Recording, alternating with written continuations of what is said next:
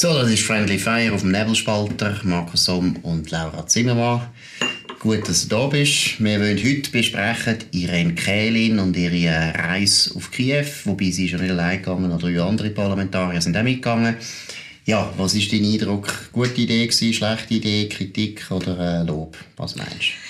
Äh, zwiespältig, sagen wir es mal so. Ich finde es per se äh, sie jetzt gut gemacht. Ähm, so die, die, ganze, äh, ja, die ganze Art und Weise. Ich finde, äh, ganz grundsätzlich ist es das falsche Gremium, das gegangen ist. Es ist nicht eine Sache von der Nationalratspräsidentin nach Kiew zu reisen, ähm, äh, politische Krisen oder diplomatische ähm, geschickt zu diskutieren. Das wäre eigentlich die Aufgabe von unserem Außenminister, ist meine mhm. Haltung zu dem Ganzen. Ähm, der macht es aber offensichtlich nicht. Der geht lieber nach England oder hat sechs Leute. Und ähm, entsprechend habe ich es äh, spannend gefunden und eine gute eigentlich Art und Weise, wie sie das so medial begleiten lassen hat. Sie ist ja schlussendlich das für das ein bisschen kritisiert worden oder mhm. vielleicht auch zu einem gewissen Grad zu Recht kritisiert worden oder hat man ein bisschen antizipieren hat es vielleicht ein bisschen anders inszeniert jetzt ähm, als, als halt sehr stark mit ihrem Kopf und ihrer Person. Aber ich glaube, das hat sie, und das glaube ich ihr, wirklich nicht unbedingt beabsichtigt. Ich glaube, sie ist in die Presse gesprungen für einen Außenminister, der nicht da ist. Und das hat sie für meine Betrachtungsweise nicht schlecht gemacht. Gut. Markus, du bist komplett anderer Meinung. ich finde es Katastrophe.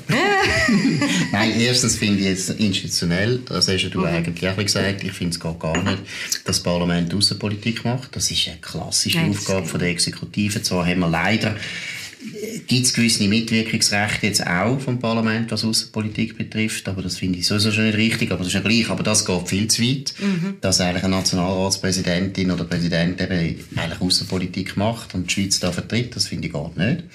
Und vor allem, ich meine, das hat es glaube gar noch nie gegeben, in einem Kriegsland, mhm. wo also nicht wirklich eben neutralitätspolitisch sehr, sehr heikel ist. Muss man schon überlegen, was man machen will.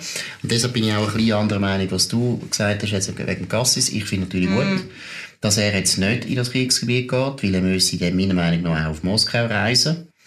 Könnte man ja vielleicht arrangieren, falls er würde empfangen werden, aber ich finde eigentlich, das ist jetzt nicht nötig. Ich will mich jetzt da nicht so exponieren als Schweiz. Das ist der zweite Punkt.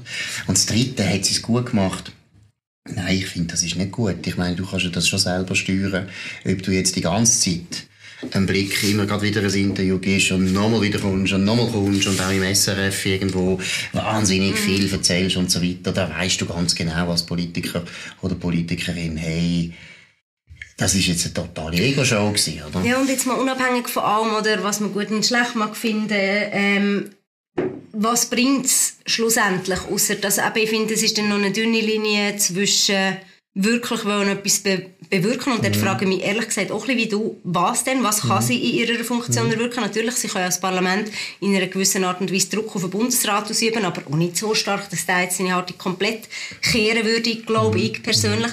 Und dann ist die Frage, was, was kann sie sonst bewirken? Ähm, und was ist denn vielleicht so ein bisschen Kriegstourismus, ich sage es jetzt ein bisschen böse formuliert, oder, wo, wo, einfach, wo es einfach darum geht, ja, wir sind dann noch der gewesen, wir haben auch mit dem Zelensky geredet, wir zeigen auch unser Interessen, aber, aber was nützt es ihm? Was nützt der Ukraine konkret? Was nützt den angegriffenen Zivilistinnen und Zivilisten, dem angegriffenen Land, wenn jetzt die Schweizer Nationalratspräsidentin dort ist? Und wenn sie es wahrscheinlich in guter Absicht gemacht hat. Aber das ist so ein bisschen das, was ich meine Mühe damit habe, oder zumindest noch nicht gesehen, was es so für... Aber weißt du, in guter Absicht? Natürlich, wir wissen ja nicht, was sie was denkt. nein, das wissen wir das wissen wir nicht. Und die würden auch nicht per se böse Absicht Nein, aber es hat viele Leute gegeben, die zum Beispiel ihre abgeraten haben. Und die Bundespolizei hat gesagt, das ist ein Sicherheitsproblem. Mhm. Da war sie noch erstaunt, gewesen, dass die Schweizer Bundespolizei das nicht gut machen Eigentlich ist das natürlich dann mehr so für den Auftrag von der Armee. Aber Nein, ich muss ehrlich sagen, ich habe grundsätzlich Mühe mit Parlamentariern, die zu viel reisen. Weil ich finde, Parlamentarier sind eigentlich gewählt, um in der Schweiz Innenpolitik zu machen. Für das sind sie zuständig. Und ich finde, wenn es Reisen sind, die zu tun haben mit innenpolitischen Projekten, okay. Aber wenn es um so klassische Fragen von der Außenpolitik geht, finde ich, nein, die haben nichts verloren. Ich meine, ich weiss nicht, da kannst du dich nicht erinnern, weil das, du bist noch zu klein gewesen. Aber nein, zum Beispiel der Saddam Hussein, ich glaube, das war ja, im ersten Golfkrieg gewesen, sind auch ein paar Schweizer Parlamentarier nachher nach Bagdad gereist und die haben sich nur lächerlich gemacht. Das war ja ganz peinlich gewesen, weil die teilweise noch sogar gesagt haben, der Saddam Hussein hat einen Punkt und so weiter. Wäre jetzt das Gleiche, wenn gewisse Leute heute ja, jetzt würden zum Putin reisen reisen und würden sagen vom Parlament aus, ja, wir verstehen dich und so weiter, fänden wir auch nicht gut. Nein, ich finde es eigentlich völlig daneben. Und ich finde eben, noch eines, ich finde, das kannst du steuern. Ob jetzt du in der Ringe-Presse nachher so abgefeiert wirst oder nicht, da hast du einen gewissen Einfluss. Ja, ja, ja, also einverstanden. Ich glaube, nichtsdestotrotz, ich finde ich find eigentlich es berechtigt, dass du sagst, hey, wenn ich das schon mache, dann mache ich es medial begleitet, weil dann wollte ich auch mitteilen, oder, was wir hier machen, was wir hier sagen, das möglichst transparent halten. Ich finde, dem ist sie gerecht worden, oder, aber auch dort, oder, ich, ich muss sagen, ich verstehe die Vorwürfe schon auch, oder, dass man dann irgendwie also ich sage jetzt mal Leute, die die Schweiz noch nicht so gut kennen und irgendwie aus, äh, in Deutschland leben und vielleicht ab und zu mal den Blick lesen, die haben das Gefühl, das ist unsere Bundesrätin, sagen jetzt ein bisschen ähm, zugespitzt mhm. gesagt, mhm. oder? Mhm. So ist es angemutet, ähm, so kommt es halt über. Und das hast du voraussehen, wenn es nicht so wenn ja, du die Absicht gehabt hast, oder? Und ähm, nichtsdestotrotz, ich würde es ihr nicht per se allein in die Schuhe schieben, sondern ich finde im Gegensatz zu dir, doch, es wäre eigentlich schon angebracht, dass, wenn nicht der Herr Gassi selber jemand aus seinem Departement, wo entsprechend ähm, äh, ja, die entsprechende, äh, der entsprechende Rang und die entsprechende Qualifikation mit sich bringt, ähm, ja, nach, nach Kiew reist oder, und, und ja, aber, äh, schaut, was die Schweiz kann machen kann. Sofern es dann überhaupt notwendig ist. Oder? Das ist schon das, was du auch gesagt hast. Ja, der Zelensky hat gesagt, was er will. Er will jetzt vor allem Waffen. Und das ist jetzt auch nicht da, wo wir bringen. Oder? Also von dem her finde ich auch, wenn jetzt ein Gassis gegangen wäre... Nein, wir bringen Waffen lieber in Jemen, aber Ukraine lieber nicht. Ja, nein, das machen wir so. Also, ich, meine, ich bin nicht für die Waffenexportgesetze gewesen, oder? Bin, bin völlig dagegen. Wir können darüber reden, dass man die wieder aufhebt, finde ich mhm. ganz okay. Nur muss man dann auch damit äh, leben, dass eben auch Russland nachher beliefert wird. Das ist einfach so. Richtig. Sonst ja. bist du nicht neutral. Und weißt, wenn schon, wenn schon sie dort hinreist, dann hätte sie wenigstens etwas können machen können. Dann hätte sie wenigstens die Schweizer Neutralität können erklären und können sagen, wir nehmen zwar an diesen Sanktionen teil, aber wir sind eigentlich sonst neutral. Nicht so ganz einfach zu erklären, aber wenigstens hätte sie das können machen. Das hätte dem Land noch etwas gebracht. Aber mit so sturzbanalen Erkenntnissen zurückkommen und sagen, ja, ich bin sehr erstaunt, dass die auch wieder den Wieder Wiederaufbau machen wollen. Ich meine, geht es deren noch? Also, ich meine, weißt, muss ich auch ehrlich, tut mir leid, aber da finde ich einfach irgendwo, das ist dann so naiv, dass man dann muss irgendwo sagen, hey, mh, mm, vielleicht noch 20 Jahre warten, bis du solche Reisen machst.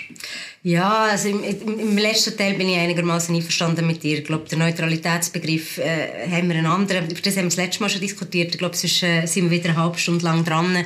Ich finde, ich finde das, das geht per se das, was wir gemacht haben, oder, mit, äh, mit den Sanktionen, ähm, ob es unbedingt notwendig ist, äh, dass eine Nationalratspräsidentin herreist, I don't know. Ja, weißt, wenn ähm, du schon reist. angeboten wird, dass, das ein, dass ein Bundesrat geht, mhm. dann finde ich, ist eine andere Geschichte. Oder es ist institutionell ähm, falsch angesiedelt. Aber hey, ähm, mir war dort, man hat ihn gesehen, man hat die Kamera gelächelt. Also weißt, ich finde schon, oh, es, hat, es hat so kleine, es lädt einem so ein bisschen zurück und ja, was, und was ist jetzt aus dem Ganzen raus? Mhm was, was, was ist wirklich das Ziel von dieser Reise gewesen? Abgesehen davon, sich selber ähm, zu zeigen, zu sagen, wir sind in der Schweiz und wir tragen die Sanktionen auch mit und zu sagen, ähm, wir sind beeindruckt, dass sie ja, weißt, du bist dann machen. Es ist schon ein bisschen so, oder? Also, du bist also, ein Statist, oder? Du bist ein bisschen Statist von einer natürlich von einer Propagandaschlacht, die stattfindet. Und ich finde, Zelensky macht das ja sehr gut. Ich finde ja, das ist, ich finde das gut, dass er natürlich sehr viele westliche Politiker einlädt und sagt, ja, kommt. Und wenn dann ein Boris Johnson kommt, dann bringt ihm das etwas. Ob jetzt die in Käle ins gleiche Gewicht, glaube ich nicht. Aber ich finde auch eben als neutrales Land, weißt du, es geht mir jetzt nicht einmal darum, der Begriff geht mir nicht darum, was wir für eine Haltung haben zu dem. Aber wenn sie schon reist, dann soll sie etwas machen, was unserem Land etwas bringt. Und das hätte ja vielleicht noch etwas gebracht, wenn sie die Position von der Schweiz erklärt hätte und gesagt hätte, das und das. Aber einfach da irgendwie eben Schlachtfeldtourismus machen. Ja, no. aber wir sind bei der Ukraine. Stand der Ukraine ist so, kann man glaube schon so zusammenfassen, die Ukrainer wehren sich immer noch sehr erfolgreich. Sieht eigentlich aus meiner Sicht nicht gut aus für die Russen. Ich glaube, die Russen haben sich gedroschen. Die Armee macht sehr lange, langsame Fortschritte. Was erwartest du eigentlich? Aber David, noch, es, mhm. es nicht mit Wunder, weil ich glaube, da kommst du wirklich ein bisschen, bist du versierter als ich. Selten ist es ja. Selten, ist es ja. Nein, mhm. ähm, äh, bei, der, bei so ein der Geschichte vom, vom russischen Militär, an was liegt es? Wieso heisst es sich Toschen? Ich meine, ich habe einfach so meine, meine Mutmaßungen und Annahmen, ähm, die ich schon auch habe, aber an was liegt es, dass sich ein so mächtiger Find so extrem ähm, an einem, ich sage jetzt mal wirklich kleineren Gegner abrackert. Also gut, erstens finde ich, bin ich auch nicht ein Experte, würde ich so betonen. Ich bin nicht ein Militärexperte, wie du weißt, so ein Mitglied. Also Nicht einmal Offizier, also nicht ich mal sagen. Aber, aber du befasst dich mehr mit militärischen genau. Konflikten. Und eine Liebe, genau. Und ich bin ein Historiker. Und als Historiker finde ich, stimmt es, gibt ganz selten, dass die Russen einen Angriffskrieg erfolgreich gemacht haben. Das ist nämlich etwas, was den meisten Leuten nicht so bewusst ist. Sie haben sich sehr erfolgreich gewehrt Wehr. gegen den Napoleon ja. und sie haben sich sehr erfolgreich gegen die Deutschen gewehrt im Zweiten Weltkrieg. Aber sie haben eigentlich ganz selten einen Angriffskrieg mhm. gewonnen. Also sie haben zum Beispiel Afghanistan haben sie nicht gewonnen. Sie haben äh, im 19. Jahrhundert den Krimkrieg nicht gewonnen. Also, sie haben sehr viel, wenn sie angreifen müssen, haben sie so schon ein bisschen Mühe.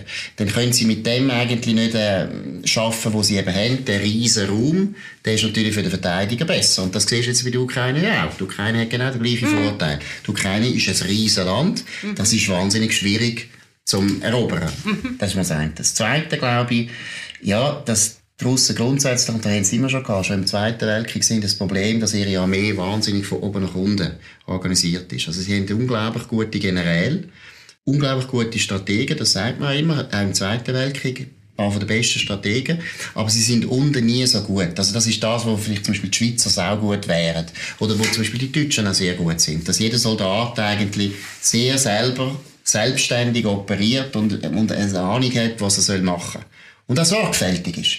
Und das haben wir ja jetzt gesehen in der Ukraine. Oder? Die Russen die haben teilweise ihre Panzer einfach stehen lassen, die haben nicht danken, die sind im falschen Ort durch. Ich meine, das finde ich auch wahnsinnig. Ich habe erst jetzt gelesen von einem Russen, der das geschrieben hat, dass sie zum Beispiel ihr Kartenmaterial sind alle die Ortsnamen auf Russisch angeschrieben, nicht ukrainisch, die sind nicht mehr rausgekommen, wo sie immer eigentlich. Also, und von dem her, ich glaube, Leute, die Russ Russland gut kennen und die russische Armee sind wahrscheinlich ein bisschen weniger überrascht. Aber ich gehöre nicht zu dem. Ja, nein, ich auch nicht, aber ich habe das Gefühl, und das, oder überzeugt mich zumindest, gell, wenn natürlich noch in einem, in einem, sagen jetzt mal, Gefüge lebst, wo, wo, wo Propaganda natürlich auch schon im Gang ist, war schon mhm. länger, also mhm. mhm. seit auch spätestens 2014 äh, gegen die Ukraine, oder, wo du aber unter einem Vorwand, es geht um eine äh, militärische Übung, mhm. in grosser Regel, oder, mhm. äh, an eine Front geschickt wirst, in den Krieg ziehst, nicht checkst, wie du äh, auch, äh, zum Teil erklärt hast, oder wo bist du genau, ähm, wie, kommst, äh, wie bist du ausgerüstet, oder hast nicht mal Benzin.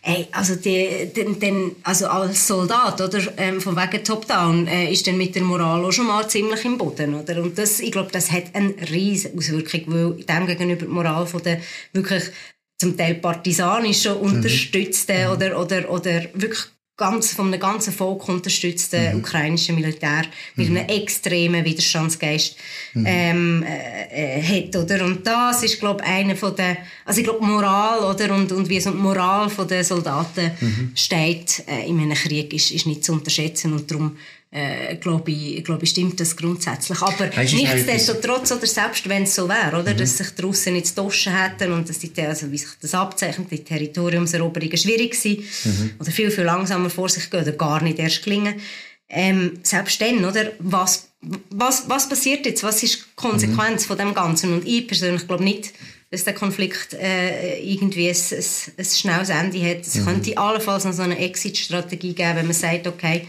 wir haben jetzt den Donbass ähm, eingenommen und, äh, und äh, schlussendlich Brücke zu der Krim, oder?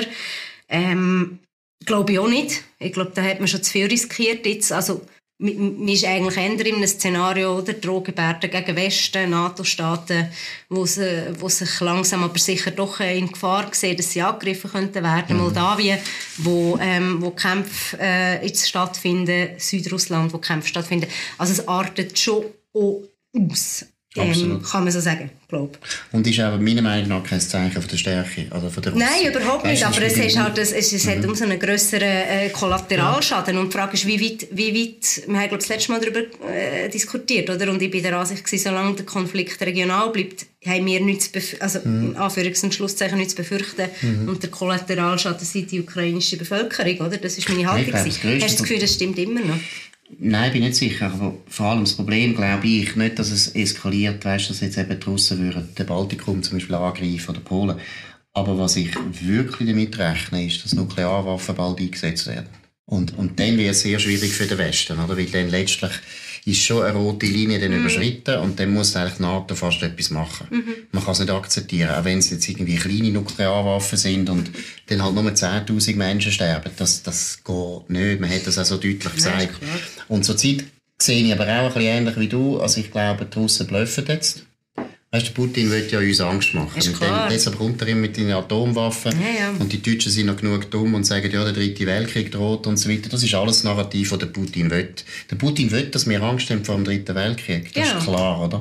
Aber das heisst ja eigentlich, meiner Meinung nach, dass er ganz genau weiß. Hm, er kann sich das auch nicht, er kann sich auch den dritten Weltkrieg leisten. Also, glaube ich nicht, ehrlich gesagt. Nein. Aber was ich noch schnell will sagen, wegen dem anderen, was wir vorher besprochen haben, das ist nämlich etwas, was ich wirklich wichtig finde, weil die meisten Leute das total unterschätzen. Man hat ja immer das Gefühl, ja, die Armee ist so hierarchisch mhm. und die Offiziere, die führen mhm. und so. Und mhm.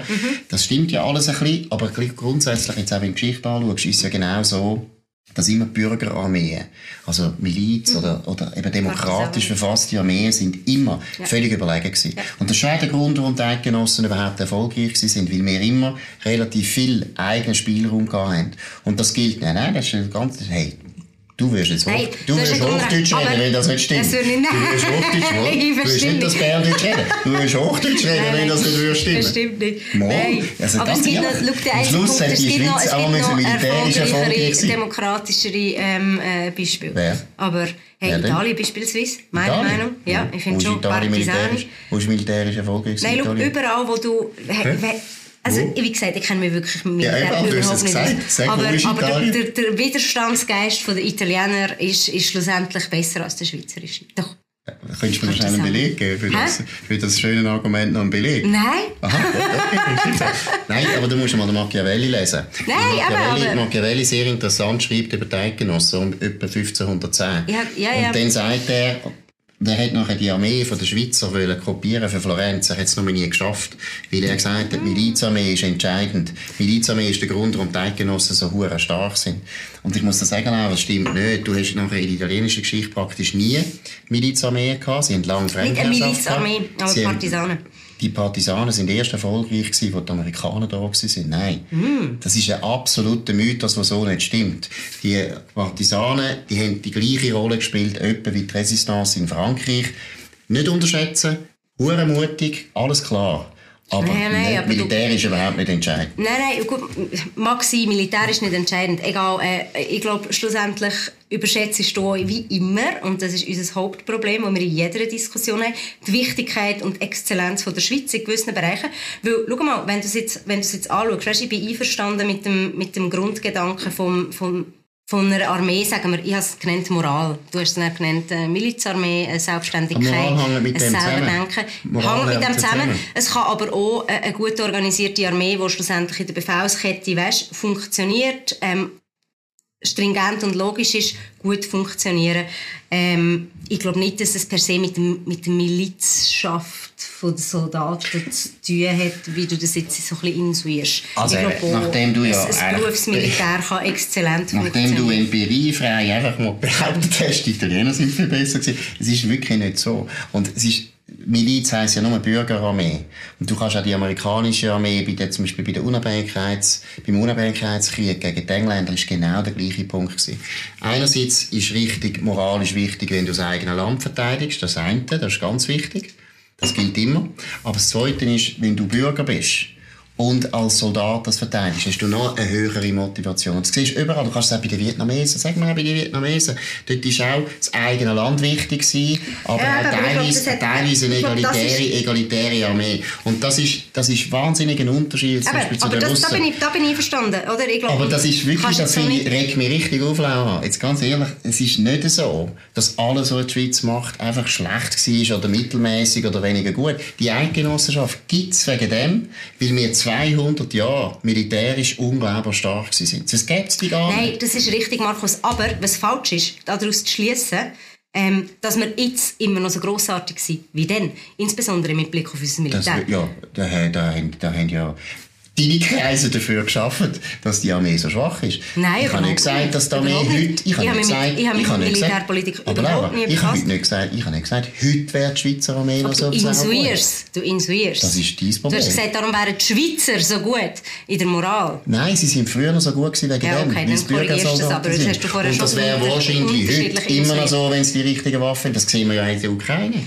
Ist ja, ist ja offensichtlich. Das glaube ich nicht. Ja, wieso aber, sind denn die so erfolgreich? Nein, die Schweizer, egal. Ähm, Lassen wir die Schweizer sein. Du überschätzt sie, äh, ich sage es, äh, sie sind schlechter aber das ist das Problem von deiner Generation. Ihr habt immer das Gefühl, man muss sich irgendwie schämen, muss sich abmachen, man können nichts mehr. Nein, das stimmt das ist, nicht, das aber, ähm, aber, aber, aber, aber man darf sich nicht selbst überschätzen. Nein, aber Selbstbewusst ist etwas anderes als selbst überschätzen. Und ihr habt immer, das Gefühl, ihr habt immer das Gefühl, ihr habt immer das Gefühl, grundsätzlich, wenn man schon mal sagt, die Schweiz macht etwas gut. Nein, aber ihr reagiert allergisch. Das ist ein Überlegenheitswahn. Und das ist nicht so. Nein, das ist nicht so, aber im militärischen Fall ist es halt schon so, wenn man das jetzt sagt auf die, auf die aktuelle Zeit. Ja, aber das weißt doch du gar nicht. Doch, so wie, so wie kann ich noch denken. Aber ich glaube... Du glaub, hast einfach keine Waffe denen gegeben, der Gott vertelle, deshalb können sie nicht mehr kämpfen. Ja, aber eben, ich glaube, du hast einfach so mit dem, mit dem Narrativ, wir wären wir sind immer die Besten gewesen, das System ist das Beste, es ist nicht ähm, jegliche Verbesserungen ausgeschlossen, ja, deswegen verkennst du komplett da tust du jetzt das Potenzial, das wir eigentlich hätten, wenn wir ein bisschen Kritik reden, wie es einfach ist. Das ist nicht der Punkt, aber du hast keine Ahnung. Ja, du auch nicht. Ich weiss es relativ gut. Okay, jetzt mal, das muss ich sagen, da weiss ich es viel besser als du die Historie Wie vom Schweizer Militär. Wie es heute ist, hast du vorher selber gesagt, weißt du auch nicht. Aber also, darauf einigen. Bürger von, nein, da tun wir uns ganz sicher nicht darauf. Beide haben Aber schlimm. Nein, du hast keine Ahnung, ich habe recht. So tun wir uns einigen. Nein. Gut, jetzt sind wir noch über Stimmrechtsalter 30. ja, genau. Oder Stimmrechtsbeschränkung 58. Ja, nein. Gut. Bis 57. ja, eben. Also, nein, Stimmrechtsalter 16. Stimmrechtsalter 16. Kanton Zürich tut darüber abstimmen. Mhm. Bist du dafür, bist du dagegen, was meinst du?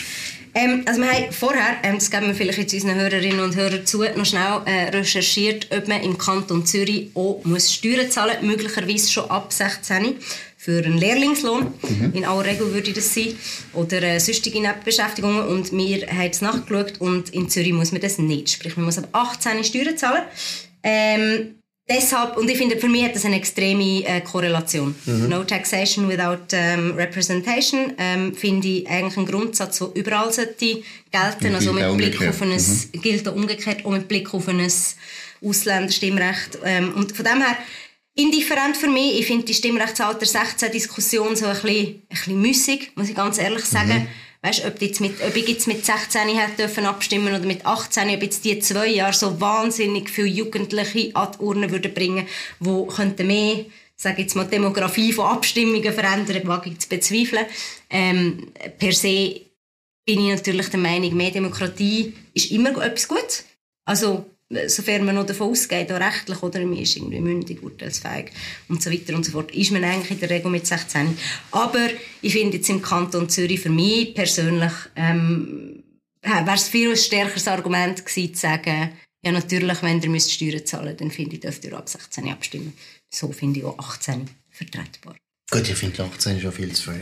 Ja stimmt, du bist ja für bin für 30. Stimmrechtsalter. Weil Laura Zimmermann ist 30, Entschuldigung, dass ich das jetzt sage. Mhm. mhm. Ich bin 57, ich gebe es einfach zu. Ich bin auch für Stimmrechtsbeschränkung ab 57. ist gut. Nein, aber was ich schon noch finde, und äh, da kann man jetzt lange diskutieren. Wir eine Initiative, das kommt super. Genau. Nein, aber was ich schon interessant finde, ist, ab wann ist ein Mensch irgendwo reif? Und das ist ja sehr willkürlich, oder? Mhm. Entweder mit 14 oder 16 oder 18 und so weiter. Und da kann man lange diskutieren, da habe ich ja keine feste Meinung, weil sich, das kann sich ändern. Also zum Beispiel in der alten Eidgenossenschaft, wo du dich ja total gut auskennst, ist es so gewesen, dass Stimmrecht und Wahlrecht oder Landsgemeinde für Männer ab 14 war. Und die meisten sind auch dann im Krieg. Also es ist zum Beispiel wirklich, die Leute sind viel früher reif in dieser Zeit. Frauen haben auch sind auch geheiratet worden in dieser Zeit. Das ist mal der erste Punkt. Aber ich finde schon, Erfahrung sollte auch in der Politik eine Rolle spielen. Und ich finde schon, dass du anders entscheidest, ob du 20 bist, 30 bist oder 40. Und das ja, finde ich, ja. das ist so, oder? Und jetzt kann man sagen, eben, wie willkürlich wollen wir es machen. 14 finde ich zu jung, ich finde auch 16 eigentlich zu jung. Mm. Ich würde jetzt bei 18 lassen. Vielleicht werden die Leute noch viel, viel früher reifer. Wir haben grundsätzlich, wir haben von dir in Kerning geredet und ich habe böserweise auch gesagt, ich finde, Politik ist Erfahrung etwas sehr Wichtiges. Und ich finde nicht, dass sie jetzt äh, schon die Erfahrung hat, da gross in der Weltpolitik reisen. Und das Gleiche würde ich halt auch sagen, 16 ist schon relativ früh. Ja, aber, es ist, äh, aber andererseits ist es auch, look, oder du bist dann Du hast die obligatorische Schule abgeschlossen. Du hast unser politisches System in der einen oder also in Regel hast du es. Nicht du gelernt, hast es, ja. Hast es nicht gelernt, oder? Du hast es im Lehrplan, du hast es nicht gelernt. Mhm. Was bringt dich dazu, das System zu lernen? Meiner Meinung nach Anwendung.